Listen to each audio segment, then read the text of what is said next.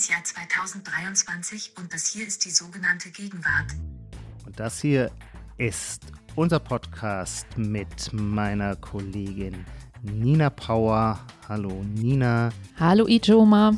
Genau, und ich bin Ijoma Mangold. Damit wissen Sie, liebe Zuhörer, wer hier spricht und quatscht, denn wir treten ja immer in wechselnden Konstellationen an. Nina, die jeweiligen Konstellationen entscheiden ja oft auch über die Wahl der Themen, weil es ja Affinitäten gibt und so Konstellationen, wo man denkt, oh ja, dieses Thema will ich unbedingt mit Nina oder du umgekehrt sagst, dieses Thema willst du unbedingt mit mir. Und ich glaube, dass wir heute, glaube ich, wie so ein typisches Thema haben, das wir uns rausgreifen, wenn wir zu zweit in der Sendung sind. Kann das sein? Ja, das kann gut sein, wobei Lars mir schon in den letzten Tagen immer geschrieben hat, so, oh, ich bin so neidisch, oh, ich würde auch gerne. Ach, tatsächlich. ja, also er hätte auch vielleicht gerne gewollt, aber nun sind wir zwei hier. Ijoma, worüber wollen wir denn heute sprechen? Themen haben auch wiederum ihre Geschichte. Und natürlich äh, denken wir auch immer in diesen Folgen, die wir bereits gemacht haben, die bringen uns weiter, führen uns zu anderen Anschlussthemen. Und ein bisschen so ist, glaube ich, aus der letzten Folge, wo es um die Frage ging, wie kann man sein Leben verändern, lässt sich das Leben verändern, kann man so einen Wendepunkt hinkriegen, haben wir weitergedacht Richtung Ratgeber, was uns als Genre immer schon interessiert, darüber reden wir auch nachher, da rümpfen wir immer alle die Nase bei Ratgebern ich glaube, vielleicht macht man sich damit zu einfach und eines der größten Ratgeberbucherfolge auf dem deutschen Buchmarkt vor fünf Jahren, glaube ich, war Baskas Ernährungskompass. Und da kommt jetzt das Follow-up, sagt man, glaube ich, der äh, Seelenkompass. Also ging es einmal um die Physiologie der Ernährung, wird es jetzt auch erweitert auf den Seelenfrieden. Alle Fragen, die damit zusammenhängen, die wollen wir heute durchdenken und besprechen und diskutieren. Genau. Bevor wir aber über Bas Kasts neues Buch sprechen, spielen wir natürlich noch unser Aufwärmspiel, den Gegenwartscheck. Aber bevor wir den spielen, wollen wir heute noch eine Runde Werbung machen. Und zwar letztlich für uns und aber auch für alle anderen tollen Podcasts der Zeit, die sich auch in diesem Jahr wieder auf dem großen Zeit Online Podcast Festival in Berlin treffen. Und zwar am Sonntag, den 30. April. Es sind fast alle dabei, alles gesagt, Zeitverbrechen und auch wir drei werden, wie im letzten Jahr, alle zusammen zu dritt auf einer Bühne sitzen und wieder, wie im letzten Jahr, einen großen Live XXL Gegenwartscheck machen mit dem Publikum vor Ort. Das heißt, wir brauchen Sie und euch da draußen. Vor allem deswegen, weil der Saal dieses Jahr noch größer ist. Ja, das muss man ja jetzt nicht offenlegen, Ijoma. Achso, ich dachte, das läuft immer über moralischen Druck. Okay, moralischer Druck, der Saal ist sehr groß. Ihr müsst alle kommen, sonst sitzen wir da. Nein, letztes Mal war es rappelvoll. Es gab so tolle Wurfmikrowürfel, mit denen wir uns aus unserem Publikum die Gegenwartschecks abgeholt haben. Und es hat einfach wahnsinnig Spaß gebracht, wirklich. Und es wird diesmal genauso super werden wie letztes Jahr. Und wie ich hörte, gibt es eben doch nicht mehr so viele Tickets. Also schnell nochmal vorbeigucken auf www.zeit.de-festival und Karten sichern. Es gibt noch welche, ein paar wenige. Und dann freuen wir uns auf den 30. April in Berlin. Perfekter Einsprecher. Nina, du kannst das. Dankeschön. Deine Sales-Qualitäten. Zur Not wechsle ich irgendwann in die Werbung. also jetzt aber Ijoma auf zum Gegenwartscheck. Sehr gerne. Also dieser Gegenwartscheck liegt mir sehr am Herzen. Moralischer Druck. ja, genau. Wenn ich versuche, irgendwie mir Klarheit über die Gegenwart zu machen, dann ist ein Aspekt, der mich immer sehr interessiert. Was sind Aussagen, die ein Plausibilitätsprämium haben. Ich glaube ja nicht, dass gewissermaßen die Aussagen, die besonders gut argumentiert werden, dann die dominanten sind, sondern es gibt immer Phasen, wo eine bestimmte Aussage dieses Premium, nämlich dass man sie als absolut plausibel und deswegen nicht bestreitbar auffasst. Und es gab jetzt die letzten zehn Jahre, gerade auch im Zusammenhang mit diesen Generationenfragen, Work-Life-Balance. Das war der oberste Wert und es war vollkommen klar, wenn man im Sinne des Work-Life-Balance sprach, bekam man keine Widerrede, konnte man sicher sein, wenn man sagte, wie toll sind die jungen Leute, die lassen sich keine fiesen Arbeitsverträge mehr reinwirken, denen ist die Bezahlung egal, Hauptsache sie haben, sie müssen nur 70 Prozent arbeiten und können das Rest des Jahres auf einer kroatischen Insel neben Rosmarinsträuchern verbringen. Ja, das war die moralisch richtige Haltung. Und das scheint sich gerade zu drehen. Und das finde ich tatsächlich eine kleine Zeitenwende. Es taucht da quasi wieder so ein bisschen mehr preußisches oder protestantisches Leistungsethos auf und zwar gleich in zwei, wie ich finde, charakteristischen Wortmeldungen. Eines war, kommt von Steffen Kampeter, der Vorsitzende des BDA, also des Bundes der deutschen Arbeitgeber. Wir brauchen Leistung. Nee, was war Genau, das wir nochmal? brauchen mehr Bock auf Arbeit, hat er Mhm. ausdrücklich gesagt. Wir werden länger arbeiten müssen. Und der Satz, eine gute Work-Life-Balance bekommt man auch mit 39 Stunden Arbeit in der Woche hin. Aber vor allem dieses, wir brauchen mehr Bock auf Arbeit, ging dann auch durch die Medien. Aber in die völlig gleiche Richtung sprach auch Andrea Nahles und adressiert ausdrücklich das Wort Work-Life-Balance. Fragen der Work-Life-Balance müssen neu ausgehandelt werden. Arbeit ist kein Ponyhof. Diesen Satz hätte man in den Zehnerjahren ganz sicher nicht gehört. Und jetzt, wo wir durch den demografischen Wandel, will sagen, mehr Arbeitsplätze als Arbeitende durch völlig neue Probleme gestellt sind. Ich meine, in meiner Jugend war Arbeitslosigkeit das Problem, jetzt ist der Arbeitskräftemangel das Problem. Da fällt nun also der Satz, Arbeit ist kein Ponyhof und das scheint mir, wie gesagt, ein Zeitzeichen zu sein. Du kriegst den Punkt, weil es mir auch so aufgefallen ist in den letzten, ja, in der letzten Woche. Aber die Interpretation würde ich jetzt irgendwie nicht sagen, dass das jetzt wieder übernimmt, Mhm. sondern jetzt wird halt so ein bisschen so eine Schlammschlacht von diesen zwei. Ja. Auf der anderen Seite wird es auch immer weiter hochgefahren. Das hatten wir ja in den letzten zwei Folgen, Lars und ich, viel mit dem Quiet Quitting.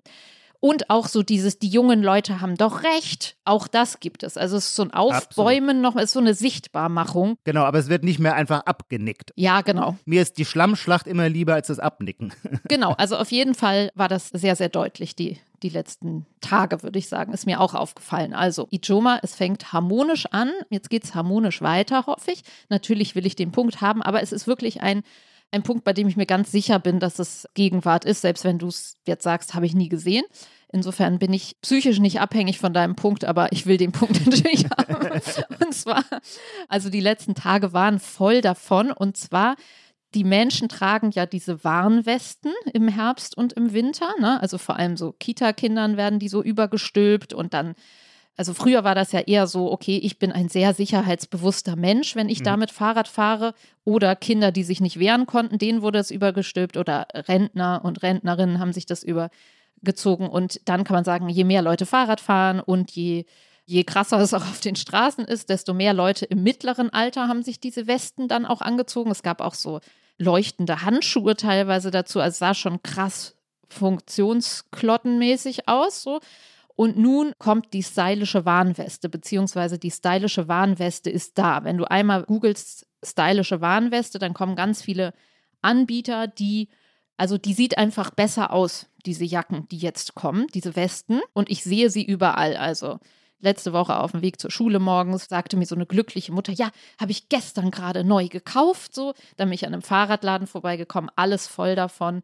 Heute Morgen wieder, als ich draußen war. Also diese Jacken, man kann sagen, es wird mehr mit so Neon, also es ist nicht mehr nur dieses Neongelb, sondern Neon-Türkis, Neon-Rot. Manchmal hat das so, ein Regenbo so eine Regenbogenoptik. Also es wirkt nicht rein funktional, sondern gewollter und es, man kann das eher Muster nennen, ja.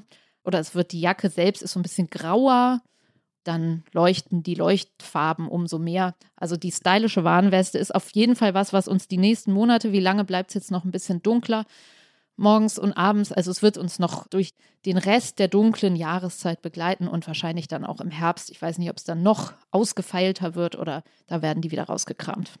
Hm, ja, ich, ich bin ja grundsätzlich kein so großer Freund der Funktionalität, deswegen das glaub äh, ich. die Stylisierung finde ich natürlich an sich gut. Ich werde dir diesen Punkt geben, weil ich weiß, dass ich über sowas nicht so aufmerksam bin. Also es leuchtet mir sehr ein. Ich habe es noch nicht gesehen, aber das heißt in dem Fall wirklich gar nichts. Und dass man an dieser Front versucht, so den Funktionalitätsmuffeln wie mir eine kleine Brücke zu bauen, um trotzdem die Verkehrssicherheit zu erhöhen, das leuchtet mir an sich ein. Wie ich auch sagen muss, ich habe ja erst seit sehr kurzem am Auto, seit zwei Jahren oder so. Und wenn man einmal hinterm Steuer sitzt, denkt man, es ist der völlige Wahnsinn, diese Fahrradfahrer, die man bei Regenwetter zum Beispiel in der Dunkelheit so gut wie gar nicht sieht. Also die Sinnhaftigkeit einer Warnweste äh, lässt sich vom pragmatischen Standpunkt aus echt nicht bestreiten. Insofern kriegst du den Punkt und ich begrüße sogar diese Bewegung. Geht es weiter so harmonisch? Ijoma, wie geht's weiter bei dir?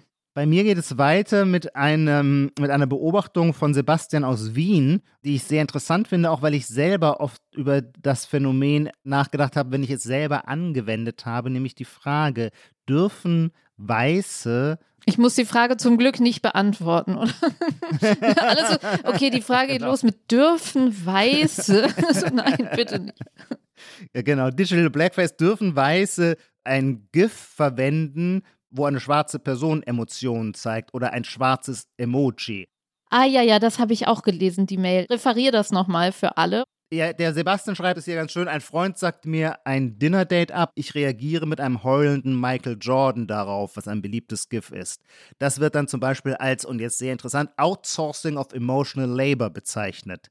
Er fährt fort, das Thema ist natürlich viel weitläufiger und behandelt auch weiße Teenager, die auf TikTok Blaccent sprechen. White and Non-Black Performers using Black English. Oder Weiße, die nicht weiße Emojis einsetzen weil ich ja zu diesem ganzen identitätspolitischen Themen immer ein frivoles Verhältnis habe, setze ich zum Beispiel auch sehr gerne schwarze Emojis ein. Und zwar in so einer Art doppelten Meta-Ironie, weil ich darf's ja. Aber ich denke mir dann, jeder, der das liest und weiß, es kommt von mir, weiß er, dass es dann auch irgendwie nur eigentlich nur so eine Anpöbelei ist, ja. ja so Schön, mach das bei mir mal auch mal bitte. Also du kriegst den Punkt, Sebastian kriegt den Punkt. Ich fand die, ich hatte das auch gesehen und fand das einen sehr guten Vorschlag, weil man auch so sieht, in wie viel kleinen Tröpfelchen das so in unsere Kommunikation eingeht. Sehr schöner Vorschlag. Ich beziehe mich jetzt auch beim letzten Vorschlag auf jemand anderen und zwar Kevin hat uns geschrieben aus Köln. Ich finde dieses, wie wird gegendert, letztes Mal hatten wir ja Aktivisti und Aktivistis und so.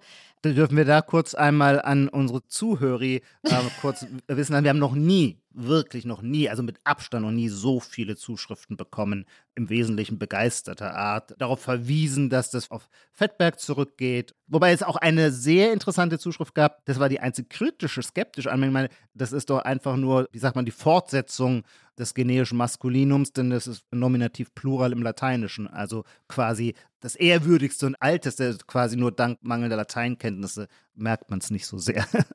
Ich glaube, das Gendern wird uns einfach noch sehr viel begleiten hier und die Zwischen Zwischentöne oder wenn es einem diese kleinen awkwarden Momente oder Verhaltensweisen, die einem da in so in dieser Übergangszeit, wenn man so will, jetzt, wo viele ihr Verhalten oder ihr Sprechen ändern, die interessieren mich sehr. Und Kevin schreibt, besonders in Zoom-Calls, fällt ihm zunehmend auf, wie beim Sprechen über gemischt geschlechtliche Gruppen wie KollegInnen, KundInnen, FollowerInnen zunächst das erste zu gendernde Wort im Gespräch noch gegendert wird. Es folgen dann im weiteren Gesprächsverlauf noch eine, höchstens zwei weitere Genderversuche, die aber schon etwas hastiger vorgetragen werden. Es mündet dann aber recht schnell in einer gewissen, es wissen ja nun alle, dass ich gendere Haltung, woraufhin im weiteren Verlauf auf das Gendern verzichtet wird. So als wäre man mit dem ersten Gendern die Absicht, alle Geschlechter berücksichtigen zu wollen, hinreichend bewiesen worden. Danach muss das Gendern praktisch von allen Zuhörenden mitgedacht werden. Und ich finde dieses, das so schön, dass es dann mitgedacht werden muss.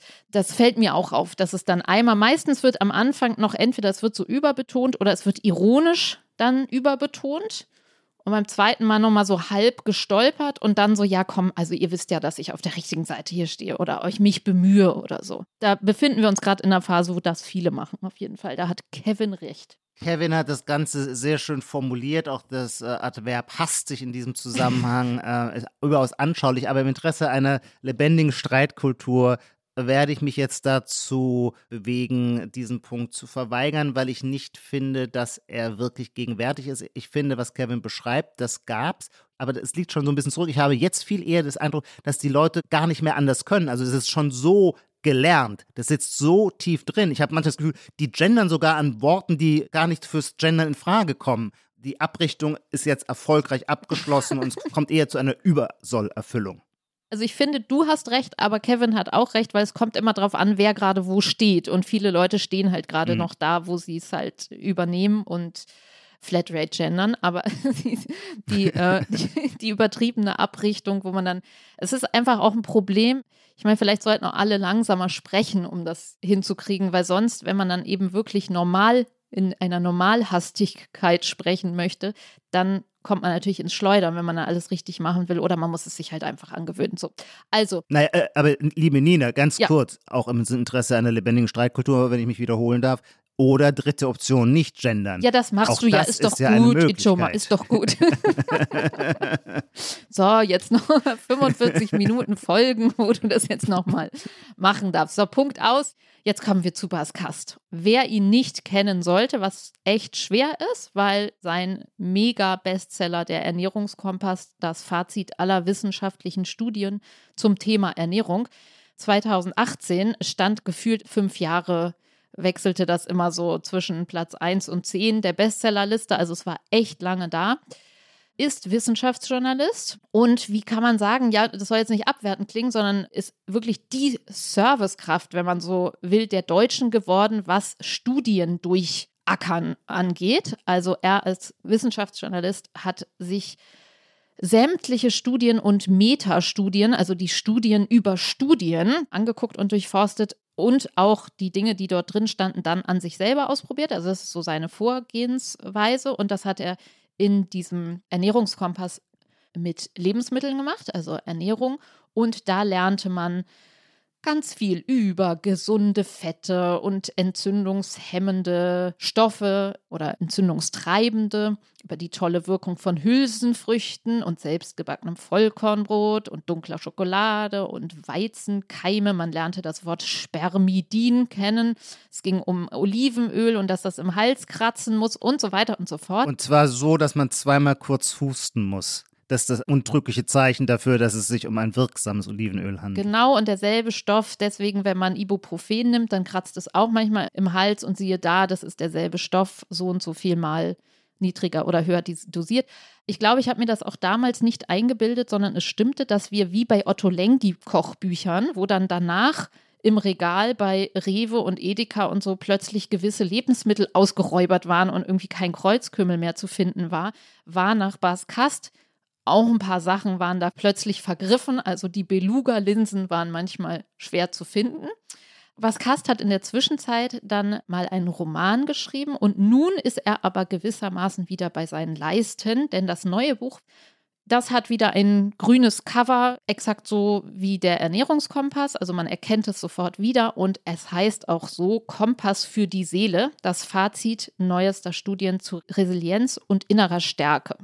Wir haben das durchgelesen, wir haben es aber auch in den Kontext gestellt zum Ernährungskompass und wir haben es vor allem, darf ich diese Bombe quasi gleich platzen lassen, damit wir uns nicht selber untreu werden. Wir fanden das Thema auch einfach deswegen interessant, weil wir uns selber darauf eingelassen haben, aus der einen oder anderen Richtung kommend. Und ich glaube, das ist doch irgendwie wichtig zu sagen, denn ich hatte es vorhin schon angedeutet, über das Genre des Ratgebers rümpft man die Nase, es leuchtet ja auch jedem ein, warum weil der Ratgeber immer etwas so stark simplifiziert und glaubt, durch Anweisungssätze das Leben verändern zu können, während komplexere Gemüter ja der Meinung sind, das lässt sich nicht alles runterbrechen auf so algorithmische Anweisungen. Und man macht aber oft die Erfahrung, wenn man dieses Ressentiment gegen das Genre als solches überwindet und dann einmal hineinschaut, dann mögen die einzelnen Sätze, die da stehen, auch etwas ungelenk sein, aber oft vermitteln sie einem etwas, das dann in der Anwendung so wirkungsvoll ist, also tatsächlich so ein Impact aufs eigene Leben hat,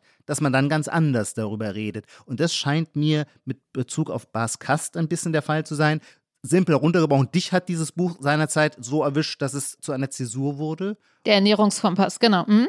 Der Ernährungskompass und bei mir ist es so ein bisschen nachträglich, aber tatsächlich bin ich seit ein paar Monaten in sehr intensive ärztliche Untersuchung, weil mein Arzt findet, dass ich einen zu hohen Cholesterinspiegel habe und die Gefahr von Altersdiabetes über mir schwebt. Und die Antwort darauf ist natürlich auch Ernährungsumstellung. Und jetzt stelle ich fest, all das, was mir mein Arzt aufgetragen hat, ist deckungsgleich mit dem, was Bas Kast in seinem Ernährungskompass empfiehlt. Und ich mache dann eben auch diese Erfahrung, ich meine, das ist was allgemeinmenschliches, dieser wahnsinnig starke Mitteilungsdrang, den man hat, wenn man eine lebensverändernde Erfahrung gemacht hat. Hören wir es immer mit anderen austauschen und sagen, wie ging es dir etwa auch so? Ach, ist ja irre, ach, wie interessant. Und da ist, muss ich auch sagen, der Bas Kaste eine ganz tolle Stimme hat. Der ist Pfälzer, deswegen ist er mir natürlich sympathisch, weil ich auch Pfälzer bin, aber mit einer, wenn ich es richtig erinnere, niederländischen Mutter. Ja, das ist schon sehr interessant, weil du sagst ja nicht sowas wie Fisch, Fisch. Nee, das kommt bei ihm von der niederländischen Mutter, der, Ah, weil der sehr okay. lange in Holland aufgewachsen Ah, ist. Der okay. hat, also sein Deutsch ist ein holländischer Akzent. Der hat leider keinen pfälzischen Singsang. Vielleicht kannst du den Rest des Podcasts im Feld zwischen Non-Gender, Gender Singsang mal. Ja. Ich würde es so gerne tun, wenn ihr es nur ein bisschen besser könnt. Das charakterisiert ihn auch. Er erinnert von seiner Großmutter noch die Dampfnudel. Das kennt man in Restdeutschland, glaube ich, nicht. Es ist, glaube ich, aus Hefeteig mit so einer Salzkruste, die in Butter ausgebraten wird. Unglaublich schmackhaft und heftig und mächtig und natürlich überhaupt nicht in diese moderne Diätkultur hineinpassend. Wer oder was wird heute noch in Butter ausgebraten? Genau, was wird in Butter aus? Und natürlich äh, weißes Mehl, das ist natürlich das Riesentabu.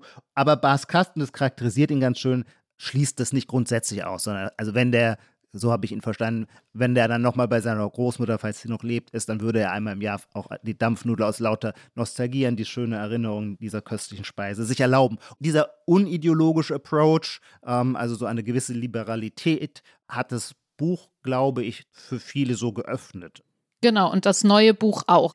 Wir können das ja jetzt besprechen, wie ist dieser Sound dieses Buches, weil das, was du über Ratgeberliteratur gesagt hast, ist ja, es ist ein Ratgeber, aber allein schon das Wording, dass er sagt, ein Kompass für die Seele, ein Ernährungskompass. Also es gibt ja tatsächlich, das gibt es in diesem Buch jetzt nicht, aber weil es auch vielleicht ja, man kann nicht sagen, weniger komplex ist eigentlich, würde man ja sagen, die Seele ist noch komplexer, aber vorher ging es um so viele Stoffe, wo man auch sagen konnte, zum Beispiel Butter hat er, glaube ich, auch so eine Stelle, das ist schon natürlich irgendwie nicht gut, weil das hat viele gesättigte Fettsäuren, aber es kommt auch darauf an, wo du es mit benutzt. Ne? Also wenn du irgendwas damit ausbackst, Weißmehl, dann ist vielleicht nicht so gut, aber wenn es als Trägerstoff auf deinem selbstgebackenen Vollkornbrot ist, dann ist auch wieder okay. Das heißt, er hatte wirklich so einen Kompass, so einen Nadel, wo er gesagt hat, eher so oder eher so.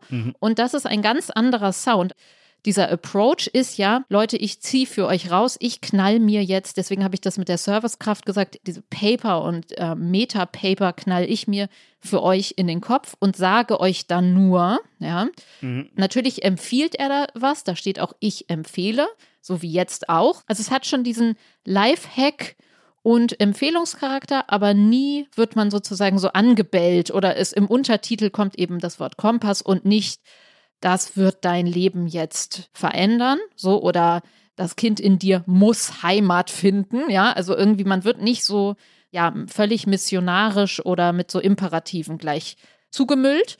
Es ist nicht so emotional, wenn man dann so will, ne? Also da ist jetzt nicht so ein Coach, der einen erstmal so morgens in den Regen treibt, sondern der sagt eher so ein bisschen so, ich mache das so, ja, lässt einen so ein bisschen auch ein bisschen alleine mit diesen Studienergebnissen, leitet einen dadurch, aber letztlich ist es ein stärkerer Appell, als wenn man mit Appell zugemüllt wird. Jedenfalls war Genau. das bei mir so. Also weil ich so dachte, okay, dann kann ich ja jetzt mal entscheiden, möchte ich das so weitermachen oder was möchte ich mir da so rauspicken.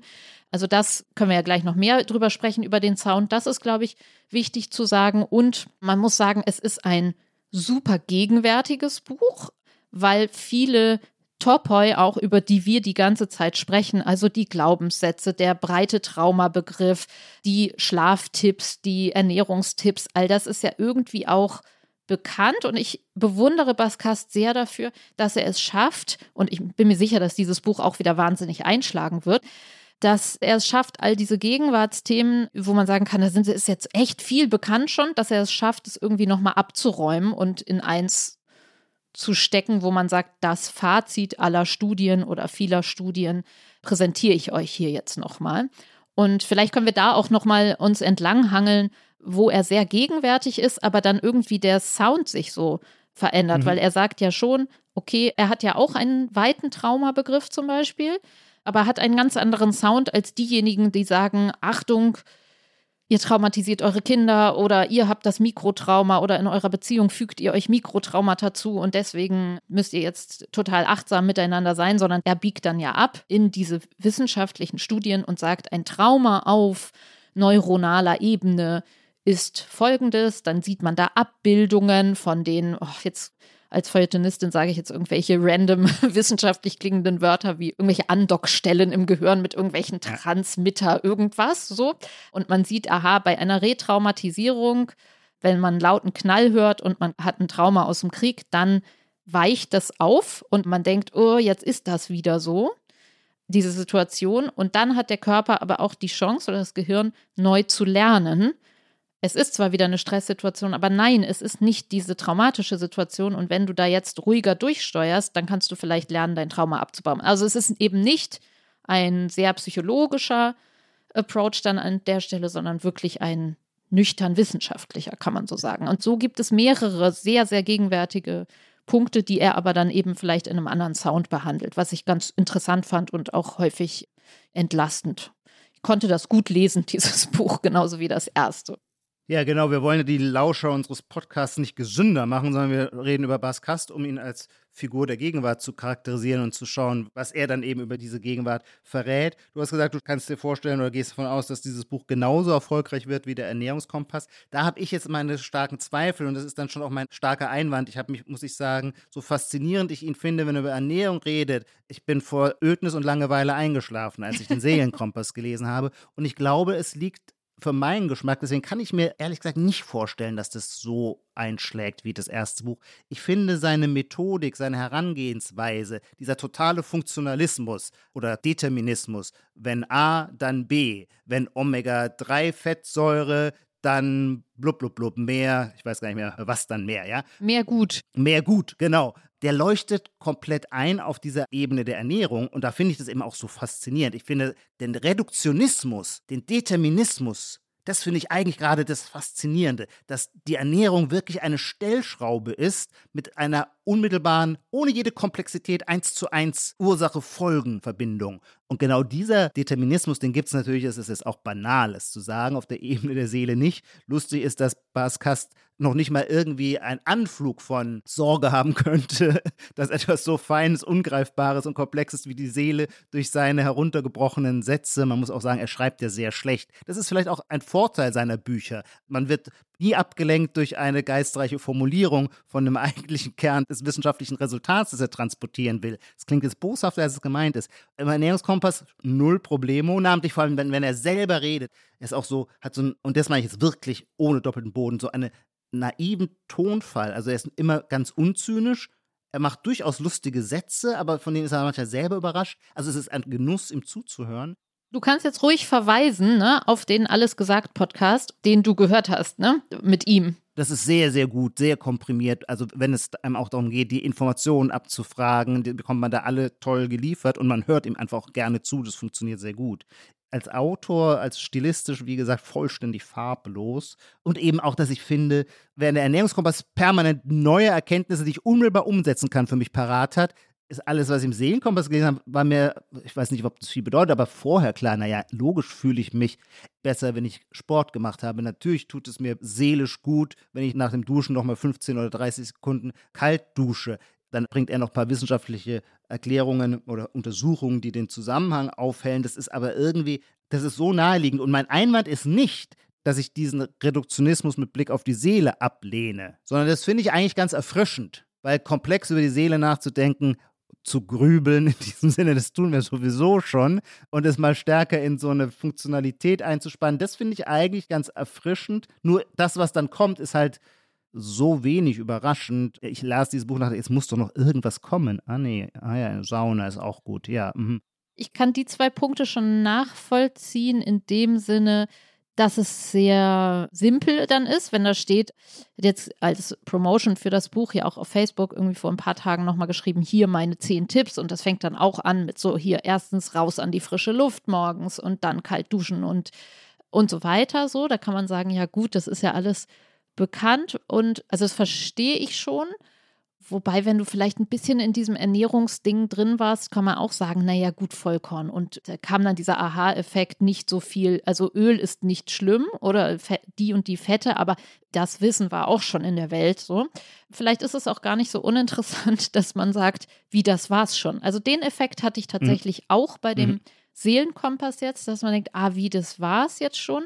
Aber vielleicht ist es auch wieder eine Erkenntnis, dass man sagt, naja, aus dem sind wir zusammengesetzt. So simpel ja, ist ja. das. Also letztens war es so, ja, das erleben wir ja hier alle, die, die gerade nicht irgendwie Workation in Portugal machen, kennen das hin und her von diesem, oh, jetzt ist Frühling, oh nee, doch nicht. Und dann ist es halt ein dunkler Tag und ein strahlender Tag. Und manchmal dachte ich ja, an den strahlenden Tagen, naja, okay, was denken wir denn so viel hier über unsere Psyche und über alles so nach, wenn es einfach so simpel ist und wir einfach alle nur so gut gelaunt sind, wenn die Sonne scheint und wenn es ja. so, und das ist ja so eine gewisse Enttäuschung, weil man denkt, wie, also erstens, was gebe ich so viel Energie in meine komplexe ja, ja. Seelenbetrachtung und in die Komplexität der Leben anderer und wie man jetzt miteinander interagiert und weiß der Kuckuck was so. Wenn es einfach nur daran liegt, scheint die Sonne ja oder nein.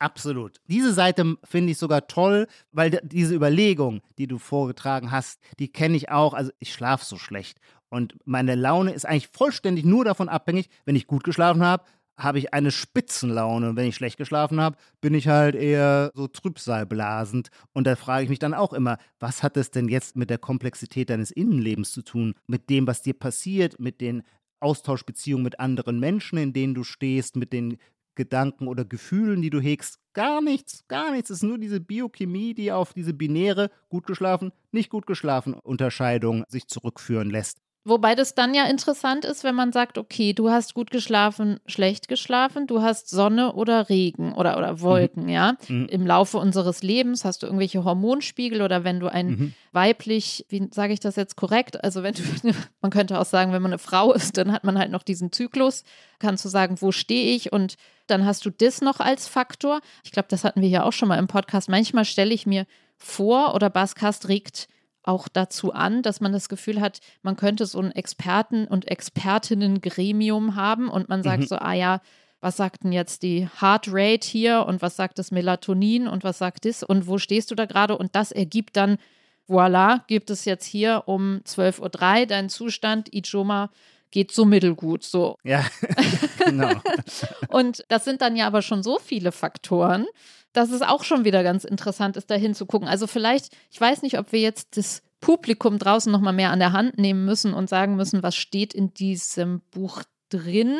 Gerne, aber vorher noch einen kleinen Nachtrag, um diese Überlegung fortzuführen, weil ja, so steigt es, daran finde ich, da sieht man dann schon auch ein bisschen die kompositorische Schwäche, so steigt das Buch ja auch ein. Bas Kast eröffnet sein Buch mit einer Erfahrung, die ihn überrascht hat, nämlich immer wollte er freier Autor werden, über diese Themen schreiben, aber jeder weiß, es ist kein leichtes Geschäft, damit Geld zu verdienen. Dann schreibt er am Ernährungskompass, dieses Buch wird interessanterweise von ganz vielen Verlagen, bei denen er vorher war, wie S. Fischer, abgelehnt. Ich nehme auch an, weil es sprachlich jetzt, wie gesagt, immer nicht so reizvoll ist. Und er ist ganz verzweifelt, weil er denkt, er hat doch da wirklich was am Wickel. Er sagt auch, als Journalist muss man so ein Gespür für Themen haben und er war überzeugt, das sei das Thema. Dann holt er sich eine Agentin und die bietet es auch einigen Verlagen an, die erstmal nicht interessiert sind. Dann steigen aber schon mehrere Verlage ein und kommt auch zum schönen Vorschuss. 80.000 Euro. Es ist wo hast du das jetzt her? Alles gesagt. Ah ja, okay, ja. Unsere investigativen Kollegen haben nicht locker gelassen, bis sie diese Zahl aus ihm herausgeholt hatten. Und dann schlägt dieses Buch wie eine Bombe ein, über 500.000 Mal verkauft und ganz viele Sprachen übersetzt und so weiter. Es war klar, jetzt hat er sein Ziel erreicht, keine Talkshow, die ihn nicht eingeladen hat. Er kann jetzt dauerhaft seine Familie ernähren als freier Autor und stürzt dann aber in ein Stimmungstief. Und das ist jetzt so interessant. Dieses Stimmungstief wird aber qualitativ überhaupt nicht weiter beschrieben. Gar nicht. Sondern nur als Anlass genommen, dass er sagt, okay, jetzt muss ich wohl noch drüber nachdenken, es geht nicht nur um die gesunde Ernährung, sondern auch um die gesunde Seele. Was könnte denn da das Richtige sein? Während man ja zum Beispiel aus der Perspektive einer Tiefenpsychotherapie sagen würde, naja, das ist jetzt die Einladung, sich mit sich selbst zu befassen, nimmt es Baskast als Einladung, sich mit wissenschaftlichen Untersuchungen zum kalten Duschen zu befassen. Diese Geschichte wird auch nicht mehr weiter aufgelöst, sondern, aha, wenn man statt himmelhoch jauchze zu sein, wie es nach einem solchen Bestseller-Erfolg zu erwarten wäre, plötzlich total down ist, ah, dann gibt es folgende Drehschrauben. Da muss, muss die Technik dazu mal angeguckt werden. Dann muss so, die ne? Technik und dazu angeguckt werden und dann kann man schauen, was funktioniert mit Drogen, was funktioniert mit langen Waldspaziergängen, was funktioniert mit Musik, wie wirkt Musik und so weiter. Das finde ich so interessant und ich meine das jetzt auch nicht einfach nur kritisch, weil vielleicht ist das sogar besonders modern im Sinne eines Maschinenmenschen, was er da entwirft, auch wenn er das jetzt nicht reflexiv dann nochmal einholt. Diese Input-Output-Vorstellung, die dahinter steht, die unterläuft dann aber eigentlich auch interessante Narrative, weil natürlich als Leser zum Beispiel hätte ich zum Beispiel sehr gerne gewusst, warum er nach dem Erfolg so down war, weil ich glaube nicht, dass es nur daran lag, dass er vorher zu wenig in den Wald gegangen ist. Aber who knows?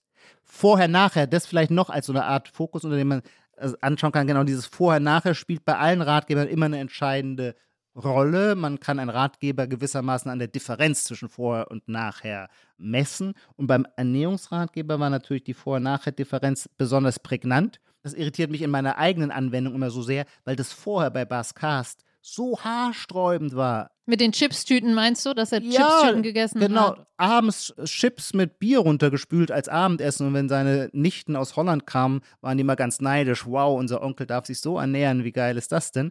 Und zum Beispiel ich selber, ich habe mich nie in dem Sinne schlecht ernährt. Deswegen ist bei mir die Vor- und Nachher-Differenz möglicherweise nicht so stark. Und die war bei ihm offensichtlich sehr stark. Bei der Frage der Seele finde ich dann, um die Vor- und Nachher-Differenz wirklich ausschmecken zu können, müsste er auch ein wenig von der Seele erzählen. Ja, oder müsste er eine Krise gehabt haben, die nicht nur zusammenfassbar ist in so einem, ich sollte eigentlich glücklich, weil ich meine, Genau. dieses Gefühl kennt ja auch irgendwie jeder so.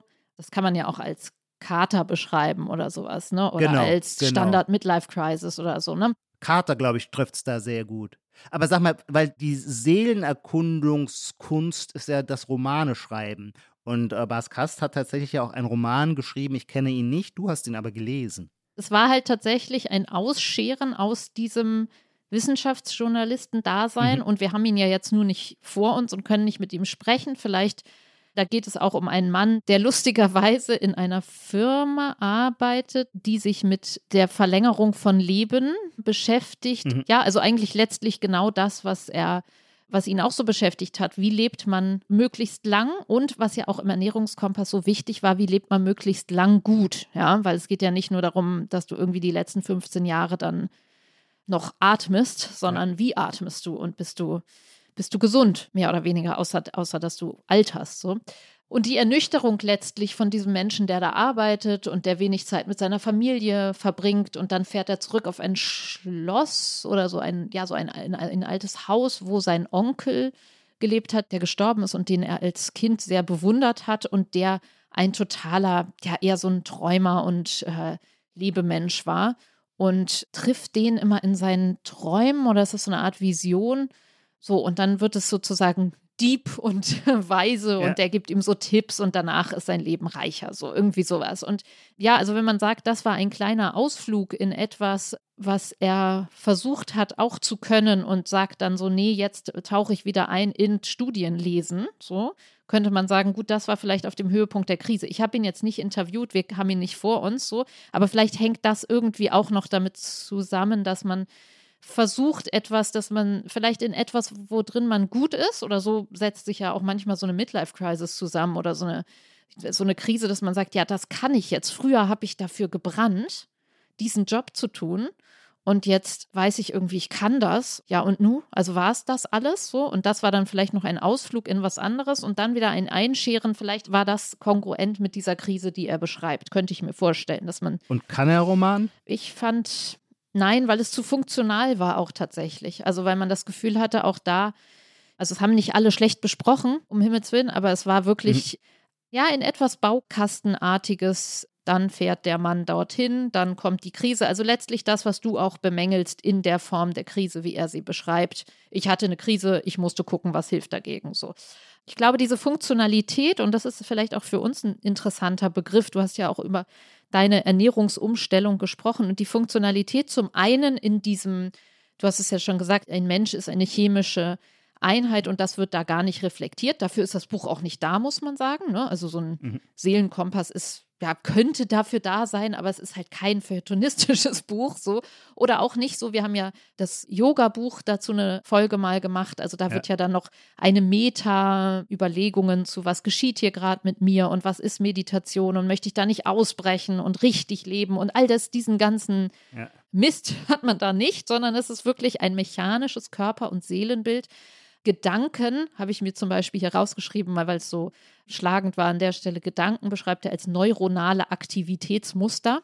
Und es fallen so Sätze wie, bisschen ironisch, wird das ja auch vorgetragen, für jede Stunde Joggen kriegt man sieben Stunden mehr Lebenszeit. Also man hat das so, man kann das alles so ausrechnen. Ne? Ja. Ein Mensch ist ein chemischer Apparat.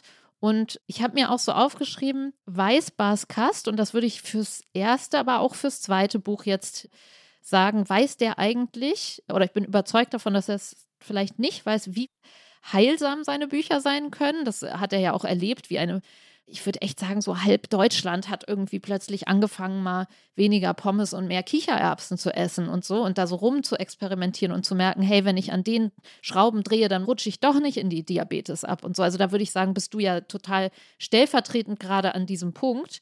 Und trotzdem, also ich sage das manchmal aus Spaß, so wenn ich Leute treffe nach ein paar Jahren, und wie ist so dein Baskast-Barometer? Und dann sagen die halt, oh, gerade ganz, also nee, hör auf, so gerade ganz schlecht. Und das sind die Leute, die irgendwie entweder weil sie gerade ein Kind bekommen haben oder weil sie irgendwie, oder was ich auch interessant finde, als ich mein erstes Kind bekommen habe, da haben wir auch, oder immer wieder natürlich, das ist so ein klassisches Wochenbettding, dann isst du jeden Tag Kuchen und du isst jeden Tag ja. irgendwie, also was für Massen an, ja. was man auch so als Soul Food beschreibt und so man da einfach so wegschreddert, um klarzukommen, ja, oder an ja.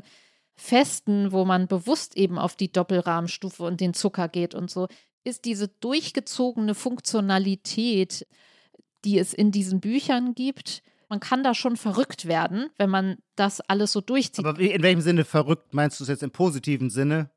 beides vielleicht, kann man ja sagen, ja, ne? Mhm. aber dass man mhm. irgendwie dann tatsächlich doch radikaler wird und sagt, ja. nee, oder was ja sehr ja. gegenwärtig ist, nach wie vor, aber echt schon sehr lange so ist, gute und schlechte Lebensmittel und wie sich jeder so sein Set zurechtlegt und dass man da natürlich auch sehr geschlossen werden kann. Und jeder, der dadurch diese Schleuse durchgegangen ist, durch diese, gerade weil er einen nicht so anbellt und sagt, du wirst nur glücklich, wenn du das isst, sondern ja. das kann man dann selber übernehmen. Und viele haben das, glaube ich, selber übernommen und hatten dann ja. natürlich eine sehr intensive, extreme Phase und hatten dann dieses davor und danach. Ich erinnere mich an eine Konferenz, Ijoma, in der du auch warst. Und mhm. wir sprachen über Ernährung, einfach weil man im Feuilleton auch manchmal über Ernährung und Ernährungsmoden und gar nicht über Baskast, aber da ging es irgendwie darum, da erzähltest du, glaube ich, von irgendeinem anderen Kollegen oder Bekannten, da meintest du, ja, der war, der ist so in diesen Ernährungsfilmen drin, der kann doch nicht mal spontan mehr eine Pizza essen gehen. So. Ja. Und da war ich gerade in meinem Baskast Hochzeit und dachte so, oh Gott, Ijoma, also so, das darf ich jetzt nicht sagen, aber ich, ich kann auch nicht mehr spontan eine Pizza essen gehen, so, weil sofort irgendwie dann so leuchtet, so ja. Weißmehl und so. Ja. Jetzt kann ich das halt wieder, aber damals konnte ich das eben gerade nicht und ich glaube nicht, dass Baskast das so möchte, während andere Ratgeber das ja auf jeden Fall so möchten. Das ist interessant. Oder dich noch präventiv, das hatten wir hier ja auch schon mal so anschimpfen und sagen, naja gut, wenn du darauf nicht verzichten kannst, dann mach's aber dann muss es aber auch richtig toll finden und so. Das heißt, so die Lebensnähe, das meine ich mit dem, er weiß nicht, wie verrückt einen das machen kann. Ich glaube, viele sind davon sehr gesund geworden und viele sind auch irgendwie übers Ziel hinausgeschossen. Wie Bas Kast sagen würde, die Dosis macht das Gift, aber natürlich ist die Überdosis auch immer eine Chance. Also jetzt Überdosis als Metapher für oder ein anderer Ausdruck für das, was du obsessiv genannt hast dass man das dann relativ obsessiv macht, das ist ja auch die Chance, eine sehr starke Veränderung herbeiführen zu können. Wir wissen alle, dass es nicht leicht ist, im Leben etwas zu ändern, weil die Macht der Gewohnheit ebenso stark ist. Die Gegenkraft zur Macht der Gewohnheit wäre dann eben die Obsession, die muss ein bisschen dazukommen, damit man so ein 180 Grad, um die Außenministerin korrigierend zu zitieren, um eine 180 Grad Wende hinzukriegen. Deswegen ist die Obsession auch eine Chance, das Beispiel, ich erinnere nicht mehr diese, es ist auch schon länger her sein, mit, äh, aber ich kann mir vollkommen. Na, weil es für dich ja auch egal war. Es war ja für dich. nee, ja nicht egal, sondern ich war tierisch genervt. Früher war ich tierisch ah, genervt okay. von Menschen, die irgendwelche diätetischen Einschränkungen hatten, weil meine Ideologie des Lebens schon darin bestand, dass man der Welt gerecht wird, indem man sie in ihrer ganzen Totalität gewissermaßen verzehrt und sich aneignet. Das war für mich ein vitaler Weltbezug. Das heißt, alles, was da ist, isst man ja, natürlich war ich immer, weil ich immer wahnsinnig gerne gut gegessen habe, habe ich, würde ich sagen, nie was Schlechtes in dem Sinne, im vordergründigen Sinne gegessen. Also Chips, das war für mich nie ein Problem. Ich habe noch nie in eine Chipstüte gegriffen. Aber so die Fülle gewissermaßen, die Fülle des Seins, sich einzuverleiben. Und jetzt mache ich natürlich genau die gegenteilige Erfahrung und stelle fest, mit allen gefährlichen Implikationen, dass das Fasten, ich bin zum Beispiel auch jetzt gerade in meiner Fastenphase, ich mache Intervallfasten und ähm, erst nach unserem Podcast. Wir zeichnen hier so zwischen 11.30 Uhr und 13 Uhr auf. Erst dann werde ich, geht mein 16-Stunden-Intervall zurück und ich bilde mir auch ein schon, die Zuhörer werden es vielleicht spüren, in welcher Form erleuchteter Gelassenheit ich heute in jedes Thema einsteige. Ich bin überzeugt, eine Folge des Fastens. Also man glaubt halt, man hat diese ganz starken Evidenzerlebnisse. Das ist das, was die Umsetzbarkeit solcher Diäten auch erst ermöglicht, dass die Wirkung so stark und so evident einem zu sein scheint. Ich weiß nicht, vielleicht ist es auch eine Selbstsuggestion, eine Illusion, aber man hat das Gefühl, oh, tatsächlich, seit ich kein Weizen mehr nehme, fühle ich mich auch tatsächlich viel reiner. Und das führt mich zum Beispiel in einen inneren Konflikt, weil ich mich auch selber korrigieren muss oder mein altes Selbstbild muss ich jetzt ersetzen. Denn ich hasse, und eigentlich hasse ich es immer noch, Menschen, die Weizenmehl dämonisieren, die lehne ich eigentlich ab. Im inneren Stammtisch habe ich mal gesagt, erst war nur weißer Zuckerböse, dann der weiße Mann. Diese ganze Haltung war nichts, was mir passte. Und das weiße Mehl. und jetzt auch noch das weiße Mehl. Und ich muss allerdings äh, zugeben, ich, der ich Pasta früher geliebt habe und sie auch gerne selber gemacht hatte, Pasta Fresca, Fata in Casa. Ich habe, wenn ich heute an Spaghetti denke, ein Abneigungsgefühl. Das sind jetzt auch alles Überreaktionen. Und du erzählst mir auch schon von Leuten, die erst in so einer Radikalisierungsschlaufe waren, um dann dem Jojo-Effekt folgend wieder in die andere ja, Richtung. Ja, aber vielleicht muss man gar nicht sagen, den Jojo-Effekt, sondern dass man es wieder einwebt in ein Leben. Also was ich wahnsinnig interessant fand und da würde ich schon sagen, da hat Baskast gerade durch diesen trockenen Sound, also es geht bei ihm zum Beispiel bei der psychischen Gesundheit oder wenn er schreibt über Depression. Also ein Wort, ja. was mir immer wieder auftaucht in diesem Buch, ist Beweglichkeit. Also zum einen so simpel mit, man soll sich bewegen, so, mhm. aber auch das beim Sport die Muskeln zum Gehirn sprechen und es alles ein bisschen, das solche Dinge. Ja, und dafür liebe ich ihn, das bewundere ich ihn, oder ja. das finde ich einfach wirklich sehr erhellend. Sie kommunizieren so. Also wie ist der Körper so zusammengesetzt? Ja. Und das Wort Rumination, da geht es um die innere Stimme und dass man immer auf einer negativen Sache rumdenkt. Und mir hat das, manchmal tut diese wissenschaftliche Objektivierung gewissermaßen irgendwie auch so ganz gut, weil man gerade von diesem ganzen dramatischen Psychosound wegkommt, sondern sagt, okay, mh, scheinbar haben das alle oder fast alle oder du mhm. hast das, wenn du nicht dagegen arbeitest. Das liegt an der Evolution, weil man möchte halt nicht ausgeschlossen werden, weil man muss bei der Herde bleiben und also ein Topos, der total oft auftaucht, ist ja auch unser lieber guter Freund der Säbelzahntiger kommt ja wieder zu. Also dieses, das ist sehr gegenwärtig, dass eine Eigentlichkeit beschrieben wird. Also da geht es immer um die afrikanische Ursavanne und wie wir eigentlich sind als Menschen und auch mhm. Kinder, die nicht genug Bewegung kriegen und so weiter. Wobei er dann schon auch, das finde ich auch wichtig und entscheidend, auch immer hinzufügt, dass wir natürlich nicht mehr in der Savanne leben und deswegen es auch nicht sinnvoll ist, uns genauso, zum Beispiel genauso proteinreich zu ernähren wie der Steinzeitmensch, weil der Steinzeitmensch mit 40 Jahren seine Pflicht und Schuldigkeit getan hat und sterben konnte, nämlich er hatte sich fortgepflanzt, während wir es dahin gebracht haben, danach nochmal 40 Jahre zu ja. leben. Und da brauchen wir natürlich keine Wachstumsproteine mehr, sondern andere. Genau, und was ja auch schön ist, finde ich, dieses knallharte, so der, also der Natur ist es dann egal, ob du schlecht gelaunt bist, so, aber es hilft ja. dir halt zu überleben, wenn du die ganze Zeit diese Rumination im Kopf machst und immer alles so negativ durchdenkst, weil du natürlich ausschließen sollst, dass du ausgeschlossen wirst, dass dir irgendwas Blödes passiert und du musst dich halt über die Probleme die ganze Zeit nachdenken. So. Und allein dieses ja. Wort Rumination, dass man denkt, oh, ich bin jetzt wieder in der Rumination, irgendwie hilft das ja, manchmal ja. mehr, als wenn man sagt, oh, ich bin in meinen Glaubenssätzen und in meinem Trauma und mit so, so Kram gefangen. Das ist manchmal so ganz erfrischend. Was ich aber sagen wollte, die Beweglichkeit als Konzept fand ich so interessant, dass gesagt wird, Depression ist ein Verharren und ein Betonisiertsein in einem negativen Zustand oder in einer Leere und dass eigentlich das Ziel oder ein fester Punkt psychischer Gesundheit ist die Beweglichkeit und da werden Studien dann zitiert, wo Menschen eine traurige Filmsequenz vorgeführt wurde und danach eine aus Harry und Sally oder etwas gut gelauntes so. Mhm. Und dann wird festgestellt, die einen verharren in der Traurigkeit und können diese positiven Filmsequenzen danach gar nicht mehr emotional mitgehen, weil sie immer noch getrübt sind.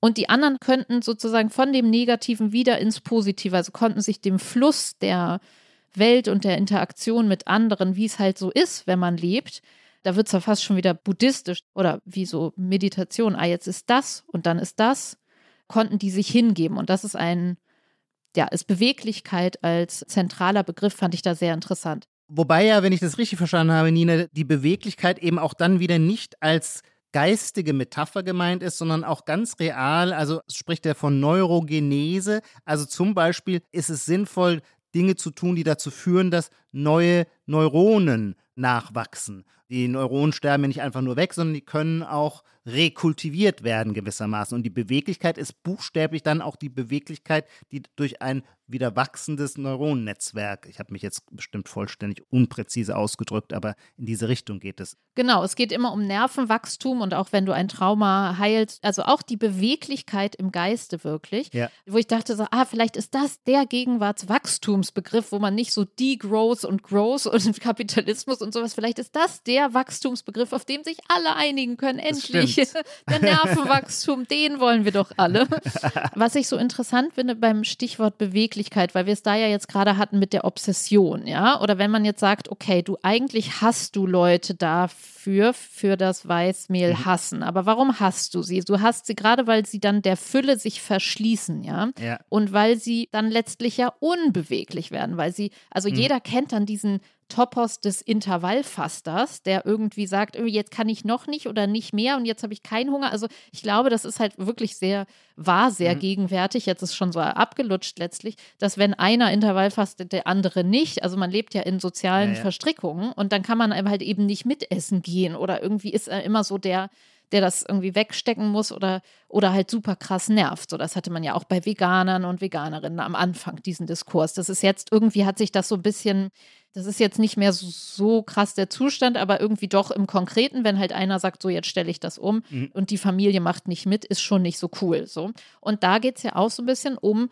ja, das meinte ich mit diesem Satz, Check, der wie verrückt sein Buch machen kann, in einem Buch, wo es viel um Beweglichkeit geht, wenn man dann sagt, nein, ich muss, es geht ja auch um Schlafroutinen und um Mhm.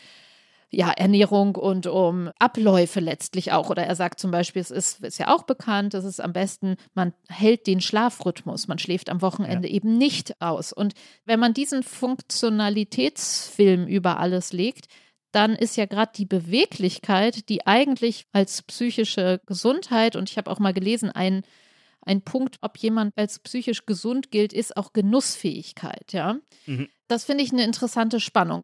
Vielleicht machen diese Bücher, wenn man denn alles korrekt befolgt, machen die einen doch auch so ein bisschen unbeweglich.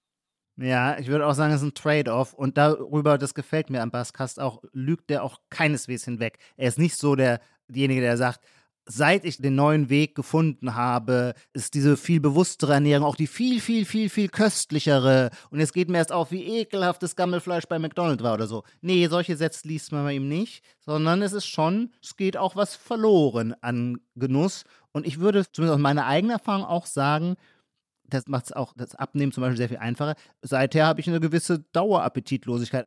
Essen gehen ist jetzt für mich echt nicht mehr so ein spannendes Thema, weil die echte euphorische Vorfreude, diese Form des Appetits, die ist sehr schnell weggegangen. Es ist auch nicht so, ich weiß, in einer halben Stunde ist es wirklich höchstzeitig, dass ich mal was esse, aber es ist keine Freude auf das Essen, sondern man wird halt gegessen. Ich würde sagen, die Freude liegt in was anderem, nämlich in der Kontrolle?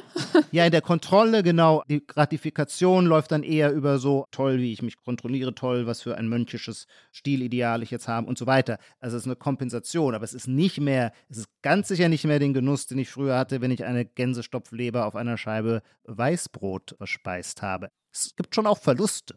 Ja, man könnte ja jetzt sagen, okay, dann hast du einfach eine neue Genusssäule dazu erlangt oder eine Kontroll- oder Freude. Ich würde bei ihm sagen, er ist da sehr neutral. Er freut sich ja schon oder bei seinem Facebook-Auftritt auch schon immer sehr über dieses selbstgekochte, das Brot und so. Also ich würde da schon sagen, dass er da so ein hymnisches Ich koche selber und ich koche gesund Aber es läuft einem selber nieder das Wasser im Mund zusammen, wenn man sein Ja, gut, aber ihm, also so hat er es schon dargestellt. So, du Hm. dir dann vielleicht nicht, aber Als er von der Dampfnudel seiner Großmutter Och, sprach, Mann. da floss mir das Wasser im Munde zusammen. in Butter ausgebacken. Ja, also ich glaube, diese Funktionalität, man könnte da natürlich sagen, ja, Ijoma, nu warte mal, bis du es wieder eingehegt hast. Absolut, Weil ja. in vielen Ratgebern sind ja auch dann diese, also gerade die, die einen anbellen, die sagen dann auch so, naja, es gibt Cheat Days. Ja, es gibt Tage. An denen ist das alles kackegal und da darfst du alles wieder machen. Das ist ja häufig, allein schon um diesen Jojo-Effekt nicht zu haben, ist das mit drin. Aber dieses Funktionale, was ich interessant finde, ich glaube, den zitiert Baskast auch im ersten Buch. Ich weiß nicht, ob wir den schon mal im Podcast hatten. Michael Greger, das ist so der Baskast in Amerika. Mhm. Und der hat zum Beispiel auch so ein Kochbuch. Genau, Baskast hat da auch ein Kochbuch herausgebracht, das Kompass-Kochbuch. Dessen Buch heißt nämlich How Not to Die. The Cookbook oder sowas. Ja. Toller kann man diese Funktionalität. und auch die doch vielleicht Imagination der, ja, der Kontrolle und der Unsterblichkeit klingt jetzt so groß, aber ich glaube schon, dass wenn du das alles so befolgst, dann denkst du, so, jetzt soll der Krebs mal kommen. So, und das ist natürlich, er kann natürlich trotzdem kommen, aber die Studien sagen natürlich, Zivilisationskrankheit, also so und so viel Prozent, was weiß ich, 40 Prozent vom Darmkrebs liegen dann doch daran, ob du eben dich so oder so ernährst. Ne? Also es ist so beides. Aber nagt Nina an dir dann nie der Zweifel, dass aus aller menschlichen Erfahrung, seit wir zum ersten Mal drei Buchstaben zusammengelegt haben und äh, auf irgendeinem Magazin, eine Frauenzeitschrift geschaut haben, immer gab es eine Neuigkeit über die jüngsten Erkenntnisse der Wissenschaft, was die Ernährung betrifft. Und diese Erkenntnisse hatten eine Halbwertszeit von, keine Ahnung, zehn Jahren. Und dann waren sie überholt und die Wissenschaft hat das genaue Gegenteil herausgefunden. Und jetzt arbeitet Bas Kast natürlich mit sehr vielen Metastudien und hat die ganze Fülle und so weiter und die Datenbasis wird gewachsen sein und so weiter und so fort. Aber dieser Relativismus, den kriege ich nicht so ganz raus. Also ich würde mich nicht wundern, wenn vielleicht in zehn Jahren es plötzlich heißt, ach so, nee, Omega-3 völlig überschätzt. Nee, das nagt an mir gar nicht. Weil das sind doch auch alles Moden. Warum sollten alle früheren ernährungswissenschaftlichen Untersuchungen Moden gewesen sein, aber die jetzige gerade keine Mode, sondern der Stein der Weisen oder der Schlusspunkt der Erkenntnis? Das ist doch wissenschaftstheoretisch sehr unwahrscheinlich. Nee, das macht er ja auch die ganze Zeit. Er macht ja die ganze Zeit Updates und sagt, oh, jetzt doch kein Alkohol. Alkohol doch lieber gar keiner. Also, das habe ich nicht gelesen. Ja, dann musst du auf seine Facebook-Seite gehen. Da Oh siehst nein, du das oh jetzt gerade. nein. Ja, genau so. Also ich meine, und damit muss man natürlich irgendwie umgehen. Das sind ja so Updates, aber ja, wie gesagt, ich bin ja nicht im Sklavenmodus gerade drin, in dem du drin bist. Deswegen kann ich dieses Atmende, dieses leicht beweglichere, kann ich schon sagen, naja gut, also ich glaube, dass man sich viel pflanzlich ernähren soll. Also, dass es gut ist, Salat zu essen. Es wird jetzt nicht so schnell wieder umgepustet werden. So. Aber was ich interessanter finde, sind wir jetzt so schnell drüber hinweggegangen, kann man sagen, wir haben das so weggewischt am Anfang. Das ist ja schon vielleicht jetzt nochmal auch gen Ende hin nochmal eine Frage. Funktioniert das jetzt rein stilistisch und sowas? Hat es dich nicht überzeugt? Aber kann man die Seele vermessen? Kann man alles vermessen? Ja.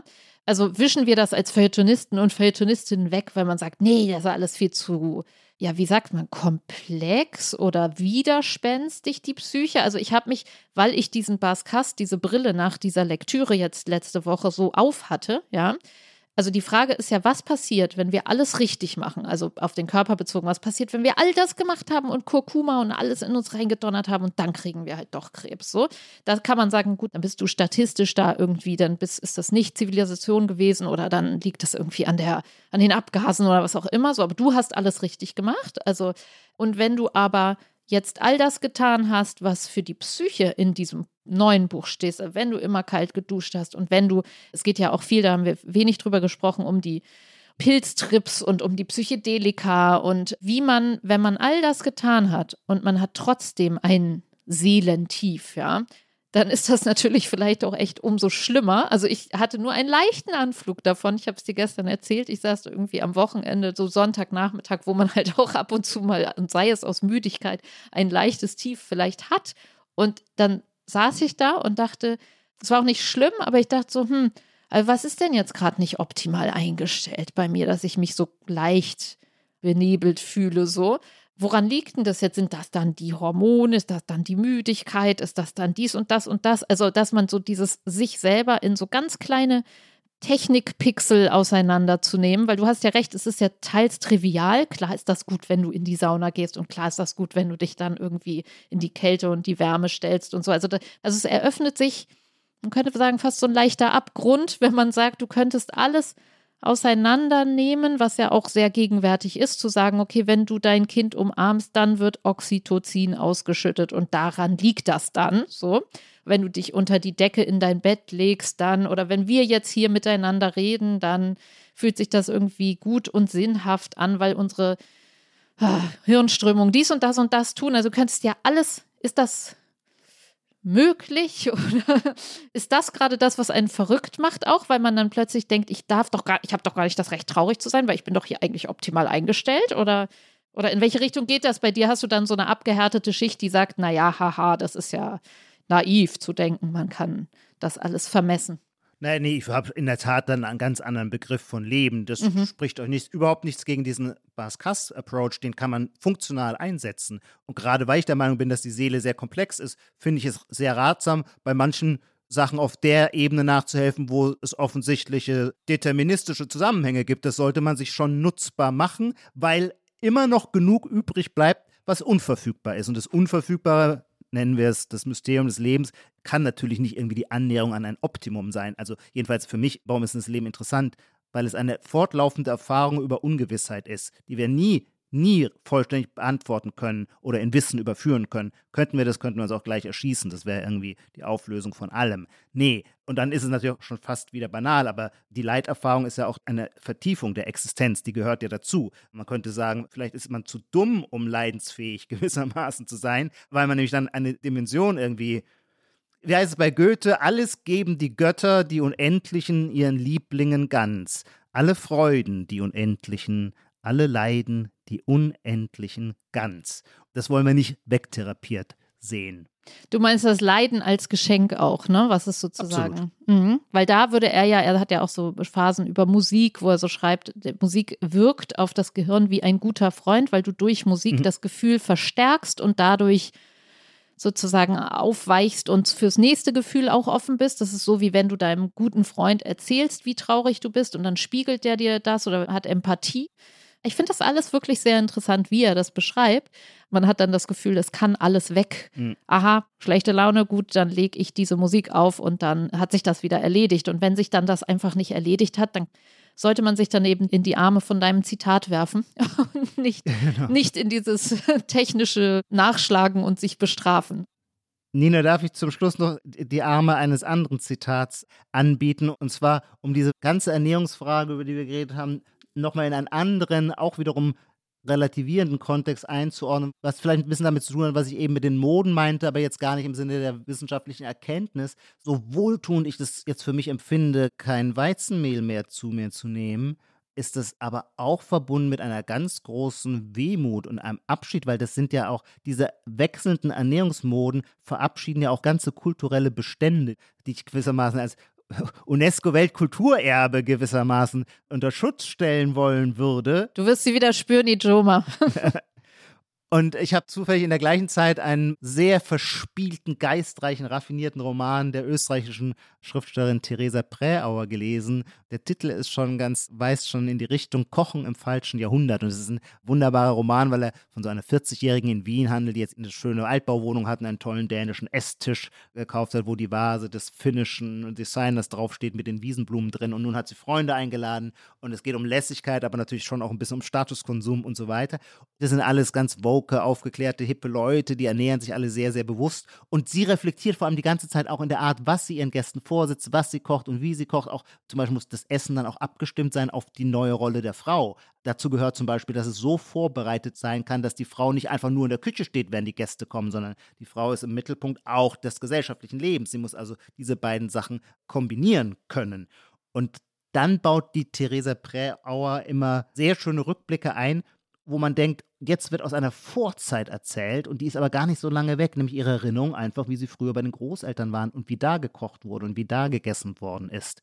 Diese Wehmut, dass man mit den neuesten Ernährungsmoden halt auch immer Abschied von einer kulturellen Vergangenheit nimmt, finde ich, drückt dieses etwas längere Zitat aus, aber ich glaube, das wäre ganz schön zum Abbinden unserer Folge. Darf ich das mal vorlesen? Bitte.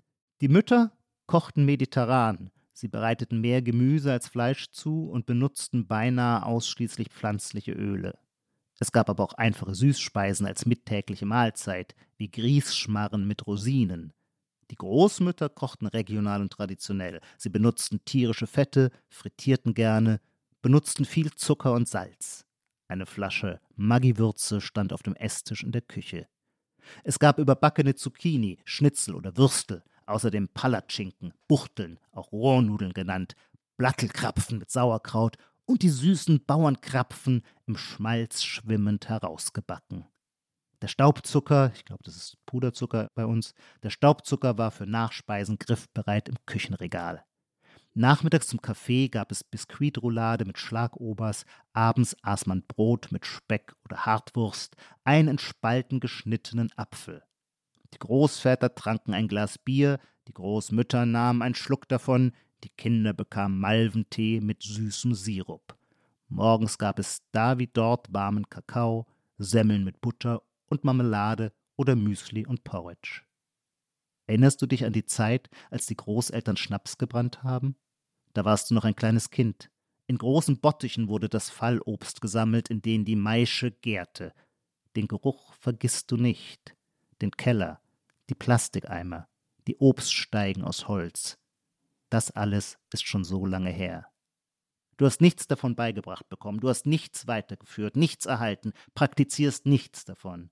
Dieses vergangene Leben gibt es nur mehr in Form von Erinnerung, in Gedanken und Sprache, einer Sprache, die deinen Großeltern, die vor hundert Jahren geboren worden sind, fremd gewesen ist, so wie dir ihre Sprache fremd gewesen ist und es immer schwieriger wird, sich an all das zu erinnern.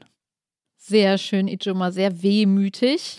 Ich habe ja noch die Aufgabe, dir eine Prognosefrage zu stellen und die passt sehr dazu, weil ich frage mich, wenn man sagt, wie kriegt man Tradition? Ja, es geht ja, ging ja, ja. auch um Beweglichkeit und Starre. Und wenn man sagt Tradition, wir haben uns ja viel über Korea unterhalten ich war ja mal in Korea und habe letztens auch wieder eine Dokumentation darüber gesehen, dass die Koreaner und Koreanerinnen, uns natürlich sowieso, aber auch die Japaner überholt haben in Langlebigkeit. So.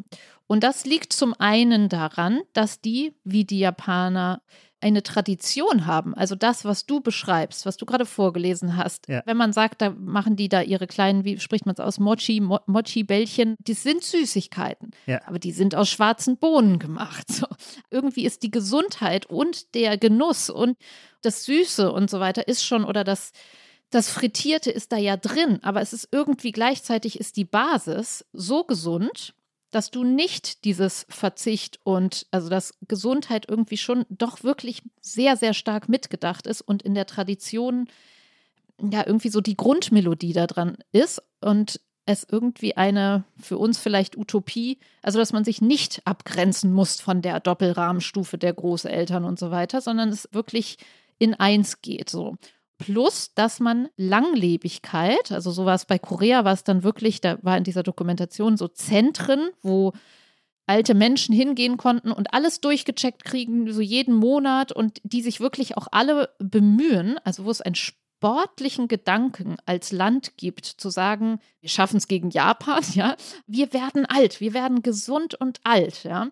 Plus wir denken die Tradition durch diesen ganzen Kimchi und das, was eh gesund ist. Also wo du, kannst an deine Großmutter denken und denken, ich mache das genauso wie die, weil die hatte das halt auch schon raus und es schmeckt noch.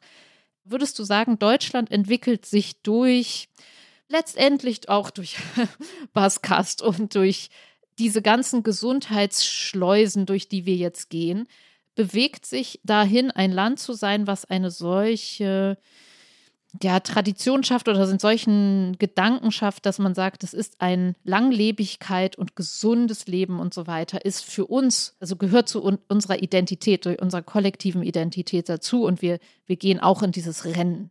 Da muss ich jetzt versuchen, möglichst nüchtern und unsentimental nach einer Antwort zu suchen. Und da ist natürlich der erste entscheidende Faktor, dass wir alle wissen, dass Ernährung ganz stark sozial indiziert ist. Das heißt, hat sehr viel mit Bildungsgrad und Herkunftsklasse zu tun. Deswegen fällt es mir schwer abzuschätzen, ob das jetzt eher so bürgerliche Mittelklass-Phänomene sind, über die wir hier sprechen, oder ob sich auf der Breite der Bevölkerung etwas ändert. Was ich nicht glaube, ist, dass es zu der Versöhnung mit den Traditionsbeständen unserer Großeltern kommt. Denn so wie ich es sehe oder deute oder lese, auch bei Baskast, dann werden wir uns eher den Ernährungstraditionen der Koreaner und der Japaner zuwenden, während unsere Traditionsbestände zumindest dem augenblicklichen, was State of the Art für Ernährung ist, nicht wirklich Pech gehabt, ne? Falsch. Ja, also Bas Kassai schreibt im ersten Buch ja auch, ist nur das, was deine Großmutter noch als Essen erkannt hätte. So, also das ist natürlich, das schön, ist die, ja. da steckt die Versöhnung stimmt. drin. Das ne? stimmt, ja. Mhm. Nur da geht es ja um regional und frisch und so weiter, ne? Aber Ja. natürlich nicht um die Butter und das in Butter ausgebacken sein. Ijoma, ich wünsche dir einen schönen, auch für das haben wir natürlich vor fünf Jahren bei Baskast schon gelernt, dass Breakfast Break the Fast heißt. Also Das Fastenbrechen. mach das jetzt mal schön. Danke dir. nächstes Mal wieder so tiefenentspannt zurück und mal gucken, wann wir uns auf ein Weißmehlbrötchen eines Tages um eine Pizza, über die wir uns keine Gedanken machen, eines Da Tages bin ich auch treffen. sehr gespannt, ob es diesen Tag der einst noch einmal geben wird. Mach es gut, Nina. Bis bald, tschüss. Die Titel aller Bücher, Artikel, Filme, Songs oder Serien aus dem Podcast finden Sie in der Podcast-Beschreibung. Bei Anregungen, Kritik und Lob schreiben Sie uns gerne an gegenwart.zeit.de.